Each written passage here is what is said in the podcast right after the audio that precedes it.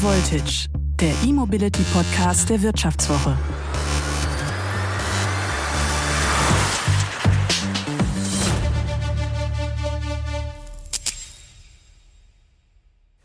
Hallo, mein Name ist Martin Seiwert. Wie immer widmen wir uns auch heute bei Herr Voltage den wichtigsten Themen rund ums Elektroauto. Was ist mir in der vergangenen Woche in Sachen Elektroauto aufgefallen? Was waren die News der Woche? Da wäre zum einen, dass sich das EU-Parlament auf eine Position zu der geplanten Batterieverordnung geeinigt hat. So könnten jetzt die Verhandlungen mit den EU-Regierungen beginnen und wir haben vielleicht schon recht bald eine ziemlich gute Regulierung für das Recycling von E-Auto-Batterien. Ich finde, das ist ein wichtiger Punkt, denn ohne das Recycling äh, ist die Ökobilanz des Elektroautos nicht wirklich gut. Ford plant in Europa sieben neue E-Autos bis 2024 und will dann ab 2030 äh, in Europa nur noch Elektroautos verkaufen. Das fand ich auch bemerkenswert. Viele dieser E-Autos von Ford werden dann auf der Elektroauto-Plattform MEB von Volkswagen entstehen. Denn Ford und Volkswagen haben hier eine Partnerschaft geschlossen, die jetzt sogar noch ausgeweitet wird. Das finde ich ziemlich gut, denn Elektroautos werden so bezahlbarer, äh, wenn man große Stückzahlen mit der gleichen Technik herstellt. Auch bei Volkswagen gab es Neuigkeiten. Die Wolfsburger äh, haben den elektrischen Bulli vorgestellt, den ID Bus. Davon will VW künftig 120.000 Stück pro Jahr verkaufen. Mal sehen, ob das klappt, äh, denn ich fürchte, der ID Bus wird äh, ziemlich teuer werden. Wegen der gestiegenen Benzin- und Dieselpreise interessieren sich immer mehr Menschen für Elektroautos. Das Gebrauchtwagenportal Heycar, hinter dem Volkswagen und Daimler stecken, meldete in der vergangenen Woche, dass sich die Nachfrage nach E-Autos zwischen Februar und Mitte März versechsfacht habe. Auch in den USA soll die Nachfrage nach Elektroautos massiv angezogen haben. Also ist das Elektroauto die richtige Antwort auf die Spritpreise und eine gute Möglichkeit, keinen russischen Sprit mehr tanken zu müssen? Oder ist es ein Fehler, allein wegen des Sprits jetzt direkt aufs Elektroauto umzusteigen? Bereut man es dann vielleicht äh, später ganz schnell wieder? Darüber spreche ich heute mit Matthias Vogt, Elektroauto-Experte beim ADAC. Wer mehr zum Thema E-Auto und weiteren spannenden Trendthemen erfahren möchte, sollte die neue Wirtschaftswoche lesen. Alle Podcast-Hörerinnen und Hörer erhalten die Wirtschaftswoche exklusiv zum halben Preis. Bleiben Sie top informiert und sichern Sie sich jetzt die Wirtschaftswoche zum Vorteilspreis. Unter vivo.de slash highvoltage-abo. Den Link finden Sie auch in den Show Notes. Herr Vogt, ist das Elektroauto eine gute Antwort auf die Spritpreise? Ja, grundsätzlich ist das Elektroauto eine sehr interessante Antwort ähm, aus Kostensicht schon vorher gewesen und jetzt natürlich umso präsenter aufgrund der gestiegenen äh, ja, Kraftstoffpreise.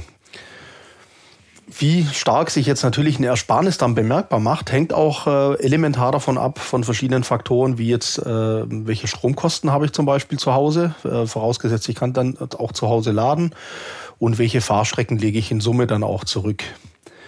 Und äh, beim Laden zu Hause oder generell bei den Stromkosten ist ähm, äh, anzumerken, dass es eine relativ große Spanne gibt beim Strompreis. Ich kann sehr kostengünstig äh, meinen Photovoltaikstrom zu Hause laden, wenn ich eine Photovoltaikanlage habe.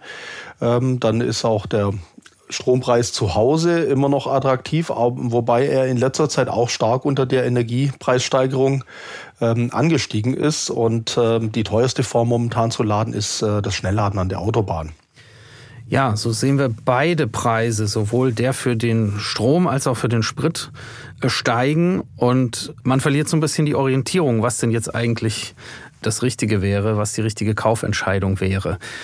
Gibt es da irgendwie eine Berechnung? Gibt es da eine Orientierung für die Autokäufer, wie sie entscheiden können, ab welchem Strompreis oder ab welchem Spritpreis dann welcher Antrieb ähm, der attraktivste ist? Ja, also das ist ähm, eigentlich gar nicht so schwierig und das kann auch jeder für sich persönlich äh, recht äh, einfach erstellen. Man nimmt einfach den ähm, Verbrauch des Autos, egal ob Benzin, Diesel oder auch Elektroauto, und äh, auf 100 Kilometer und multipliziert den mit dem Literpreis oder dem Kilowattstundenpreis für den Strom und dann erhält man seine Kosten pro 100 Kilometer. Und äh, das kann man in einer einfachen Excel-Tabelle zum Beispiel gegenüberstellen und auch mal spielen. Höherer Verbrauch oder höhere ähm, Kraftstoffpreise, wo liegen die Pari. Und wenn ich das jetzt mal so angucke für ein äh, durchschnittliches Fahrzeug, Benzinfahrzeug mit 6 Liter Verbrauch, ein Dieselfahrzeug mit 5 Liter Verbrauch und ein äh, Elektrofahrzeug mit 20 Kilowattstunden Verbrauch auf 100 Kilometer. Dann äh, lande ich aktuell beim, äh, ist, der Benzin ist eigentlich dann immer ähm, am teuersten gewesen. Nach mit aktuell 2,10 Euro landet man dann bei 12,60 Euro pro 100 Kilometer. Der Diesel wäre trotz 2,16 Euro aufgrund des sparsameren Verbrauches bei 10,80 Euro und ein Elektroauto ähm, je nachdem, welche Stromkosten jetzt angesetzt werden, so 32 Cent äh, bei nur 6,40 Euro. Er wäre gleich auf mit dem Diesel, das ist vielleicht dann die andere Rechnung. Wenn der Strom zu Hause 54 Cent kosten würde, dann wäre es aktuell ungefähr vergleichbar zu einem Dieselpreis. Nach einer kurzen Unterbrechung geht es gleich weiter. Bleiben Sie dran. Wie geht es weiter mit der Europäischen Union? Präsidentschaftswahlen in den USA, EU-Parlamentswahlen, geopolitische Krisen und wirtschaftliche Schwierigkeiten. Wir suchen Lösungen für diese Herausforderungen. Am 19. und 20. März auf der digitalen Europakonferenz von Handelsblatt, Die Zeit, Tagesspiegel und Wirtschaftswoche. Über die Zukunft Europas sprechen wir mit Bundeskanzler Olaf Scholz, Wirtschaftsminister Robert Habeck und vielen mehr. Kostenlose Anmeldung unter europe20xx.de.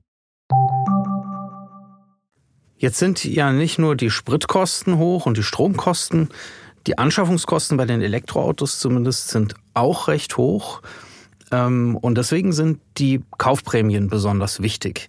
Das heißt, diese knapp 10.000 Euro, die Hersteller und Staat hier drauflegen, äh, um die Elektroautos günstiger zu machen. Wie geht's denn mit diesen Kaufprämien jetzt weiter? Ja, das ist eine sehr spannende Frage und die ist auch ähm, noch etwas schwierig zu beantworten. Äh, die neue Bundesregierung hatte dann als eine ihrer ersten Amtshandlungen äh, erstmal für Klarheit gesorgt, dass bis Ende 22 sich nichts ändert daran ähm, und äh, sie an einer Neuregelung arbeiten. Jetzt äh, schreitet das Jahr weiter fort und mit jedem äh, Tag oder Woche äh, ohne neue Info wird, steigt natürlich die Unsicherheit bei den Autokäufern. Äh, in wenn man bedenkt, dass die Lieferzeiten einfach jetzt äh, oft schon ins Jahr 2023 gehen, die man so als unverbindlich von den Herstellern mitgeteilt bekommt. Klar ist, ähm, das stand auch im Koalitionsvertrag drin, dass ähm, eine neue Förderung sich an, ja, verstärkt an positiven Klimaeffekt ausrichten wird. Das gilt insbesondere auch für Plug-in-Hybride, die ja äh, dort äh, noch mehr unter Beobachtung stehen. Wichtig für uns als ADAC ist natürlich, dass ähm, die aktuellen Lieferverzögerungen oder langen Lieferzeiten nicht zu Lasten der Verbraucher gehen, dass sie im Prinzip mit oder vor Bestellung eine Zusicherung der Prämie halten und äh, dann nicht Risiko laufen, unter eine neue Regelung äh, zu fallen, die sie heute noch gar nicht kennen können. Wie sieht es bei den anderen Kosten aus? Ähm, nicht nur Anschaffung und äh, Kraftstoffkosten sind entscheidend, sondern natürlich auch Steuerversicherung, Wartung, Reparaturen. Ähm, wie sieht es hier, wie sieht hier der Vergleich momentan aus zwischen Elektroauto und Verbrenner? Genau, das sind jetzt nochmal weitere Kostenblöcke, die durchaus auch relevant werden können. Äh, bei der Steuer ist das E-Auto noch bis äh, 2025 für zehn Jahre von der Steuer befreit. Das ist auf jeden Fall ein Vorteil. Bei den Versicherungen ähm, sind die Fahrzeuge Stand heute ähm, relativ vergleichbar, also ähm, unabhängig der Antriebsart. Da hängt es eher davon ab, wie ist meine persönliche Schadenseinstufung und bei welcher Versicherung habe ich einen guten Vertrag gefunden. Bei Wartung zum Beispiel hingegen äh, sind Elektroautos traditionell äh, deutlich im Vorteil, weil vieles halt gar nicht äh, mehr gemacht werden kann. Was nicht da ist, kann nicht gewartet werden und geht später beim Verschleiß auch nicht kaputt. Kompletter Ölwechsel entfällt. Also Wartungskosten sind eher das günstiger. Spannend wird's bei äh, Reparaturen. Da ist natürlich immer das Damoklesschwert, die teure Batterie, die irgendwann vielleicht ähm, äh, schwächer wird. Dem begegnen die Hersteller mit üppigen Garantien bis acht Jahren oder 160.000 Kilometern, was eine gewisse Sicherheit gibt.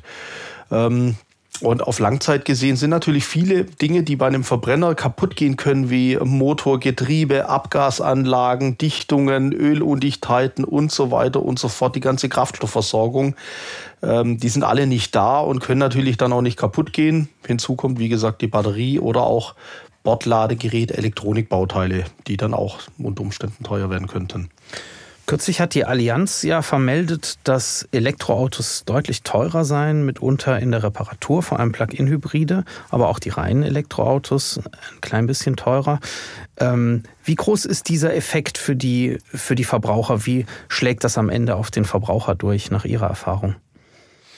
Jetzt ähm, momentan sind da die meisten Elektroautos noch relativ neu und demzufolge äh, Vollkasko versichert auch. Deswegen schlägt es erstmal bei den Versicherungen auf und dann über möglicherweise höhere Kaskoprämien dann beim Verbraucher. Hier ist es wichtig, dass die ähm, Hersteller von Elektroautos die nächste Zeit einfach auch schauen, kostengünstige Reparaturmöglichkeiten anzubieten. Dass zum Beispiel auch äh, teilweise Komponenten repariert werden können, die heute vielleicht dann im Gesamten noch ausgetauscht werden müssen. Und hier ist insbesondere die Batterie dann äh, im Verdacht, wenn nach einem Unfall hier vielleicht eine kleine Delle in der Batterie im Unterboden ist, ist die Frage, ja, ist das jetzt äh, ein kompletter Tausch erforderlich oder kann man hier günstig reparieren oder ist vielleicht überhaupt nichts, äh, äh, kein Schaden eingetreten. Wenn sich dieser Elektroboom jetzt nochmal verstärkt, wenn ganz viele Menschen jetzt zum Elektroauto greifen, dann stellt sich natürlich die Frage, ob die Ladeinfrastruktur, die wir haben, die öffentliche Ladeinfrastruktur, ob die das noch mitmacht, ob das ausreicht oder dann sich lange Schlangen bilden an den Ladesäulen. Wie wäre da Ihre Prognose? Ja, letztlich muss die Ladeinfrastruktur natürlich auch bedarfsgerecht mitwachsen mit den steigenden Zulassungszahlen. Äh, ich denke, wir sind hier aktuell ziemlich gut aufgestellt. Es hat sich die rückblickend die letzten zwei Jahre sehr viel getan, insbesondere was das äh, Schnellladen entlang Autobahn, aber auch in Städten angeht. Natürlich gibt's auch hier in dünn besiedelten Regionen eher auch noch äh, einige Lücken, aber entlang der Autobahn und in äh, größeren Städten gibt's mittlerweile doch ein ganz gutes Angebot hier. Nach vorne geblickt äh, wird es natürlich spannend werden. Äh, wie geht's da weiter? Viele Ladesäulen heute sind noch gar nicht wirtschaftlich für die Betreiber, sondern es müssen mehr Ladevorgänge stattfinden. Natürlich wird es auch äh, immer wieder Hotspots geben äh, zum Wochenende zur Rush-Hour in Urlaubszeiten, wo dann selbst die besten Schnellladeparks auch mal eine temporäre Überlastung erfahren könnten, so wie man es heute von Tankstellen teilweise auch schon kennt. Jetzt ist ja noch nicht mal sicher, wenn ich mich jetzt für ein Elektroauto entscheide, dass ich überhaupt eins bekomme. Denn wir haben, Sie haben es auch schon angesprochen, wir haben lange Lieferzeiten im Moment. Äh, der Ford-Chef hat kürzlich gesagt, sie seien eigentlich auf Jahre ausverkauft mit ihren Elektroautos. Da komme ich dann an gar keins mehr. Ähm, kriegt man denn im Moment überhaupt dann ein Elektroauto, wenn man eins möchte? Ja, das ist eine sehr gute Frage. Momentan sind die Märkte generell so ein bisschen aus den Fugen geraten, sowohl beim Verbrenner als auch bei den Elektroautos, sowohl bei den Neufahrzeugen, aber auch bei den Gebrauchten ist es aktuell ähm, alles nicht so einfach. Primärer Grund ist äh, ja in der Tat die Lieferprobleme oder äh, in, den, in den Lieferketten, insbesondere bei der Halbleiter. Beschaffung und darunter leiden wirklich äh, alle Antriebsarten. Es ist so ein bisschen zu beobachten, dass sogar die Elektroautos durch die Hersteller eher bevorzugt gebaut werden und nichtsdestotrotz sind die Lieferzeiten bei vielen Herstellern mittlerweile auch schon äh, deutlich über den Jahreswechsel hinaus ähm, und das ist alles nur unverbindlich. Aus, der Vergangen aus den letzten Monaten ist bekannt, dass Fahrzeuge, die eigentlich schon in 2021 hätten geliefert werden sollen, teilweise erst äh, jetzt zur Auslieferung kommen oder noch gar nicht zur Auslieferung gekommen sind. Wenn vieles so unklar ist beim Elektroauto, auch natürlich, wie sich die Sprit- und Stromkosten entwickeln, wäre dann nicht der Plug-in-Hybrid vielleicht die konsequente Antwort? Also ein Auto, mit dem man wahlweise elektrisch oder mit dem Verbrenner fahren kann, so wie es dann gerade am besten ist? Ja, es ist letztlich auch beim Plug-in-Hybrid ist das äh, gleiche Problem. Bekomme ich überhaupt einen? Ich, äh, manche Hersteller nehmen aktuell gar keine Bestellung an. Natürlich habe ich dann so potenziell die Möglichkeit zu entscheiden, fahre ich jetzt eher auf Strom oder auf äh, Kraftstoff, je nachdem, was günstiger ist. Aber das widerspricht eigentlich so ein bisschen der Intention eines Plug-in-Hybrids, dass ich doch einen möglichst hohen elektrischen Fahranteil schaffe und nur, wenn es nicht anders geht, dann eher mit dem Verbrenner fahre. Wenn ich jetzt sage, okay, diese Unsicherheiten sind mir doch zu groß. Ich bleibe einfach bei meinem Verbrenner. Da kann ich ja auch sparen äh, beim Sprit. Was mache ich am besten? Was äh, ist hier am sinnvollsten? Gut, im Prinzip ähm, sind das die gleichen Ratschläge, die es auch schon länger gibt. Ähm, das, das Wichtigste ist, sich vorher äh, zu informieren, wo ist der Spritgrad, wie teuer. Da gibt's die ADAC Spritpreis-App zum Beispiel. Ähm, man kann sich vorher dann anschauen, welche Tankstelle hat denn gerade welchen Preis. Verändert sich ja über den Tagesverlauf. Das ist das, das Griffigste. Ansonsten ist natürlich sehr wichtig, dass ich mein Fahrverhalten anpasse. Ich äh, sollte generell natürlich schon immer möglichst vorausschauend fahren, unnötige Beschleunigung und Bremsvorgänge vermeiden und äh, ja, vielleicht auch äh, bei der Höchstgeschwindigkeit auf der Autobahn eher sich an die Richtgeschwindigkeit oder auch mal etwas geringer halten. Dann kann man auch Kraftstoff sparen. Wir haben auch dramatische Entwicklungen jetzt beim Diesel gesehen. Diesel war traditionell immer günstiger äh, als Benzin. Jetzt war es plötzlich teurer und äh, wir sehen wirklich horrende Preise und gleichzeitig immer weniger Menschen, äh, die auch einen Diesel kaufen. Was ist da los? Was ist bei den Kraftstoffkosten hier los? Wieso hat sich der Diesel schon vor der Ukraine-Krise ähm, also nach oben bewegt preislich? Und äh, wieso sehen wir jetzt noch extremere Preisausschläge? Ja, also insbesondere der Diesel, ähm, wenn man das mit, mit Benzin vergleicht, war doch jahrelang eigentlich so die Differenz recht konstant. Und im Zuge der Energiekrise der letzten Wochen ähm, äh, hat sich hier gezeigt, dass die Leute beim Heizöl jetzt eher schon in die Bevorratung gehen, um für den nächsten Winter gewappnet zu sein. Und das erhöht äh, überproportional stark die Dieselpreise dann im Vergleich zum Benzin. Das ist so einer der wesentlichen Gründe, warum jetzt auf einmal Diesel teurer ist sogar als Benzin an der Tankstelle. Kann sich das wieder entspannen in der nächsten Zeit?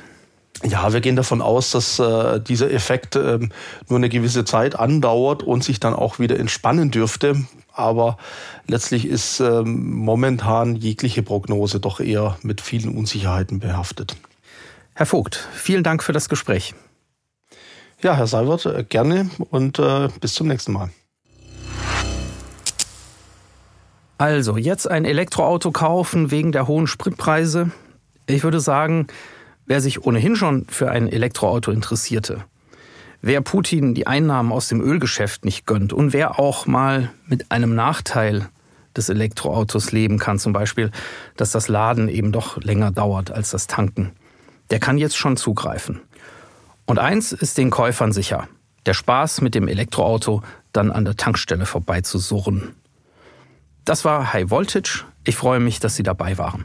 Diese Folge wurde produziert von Anna Höhnscheid und Florian Högerle.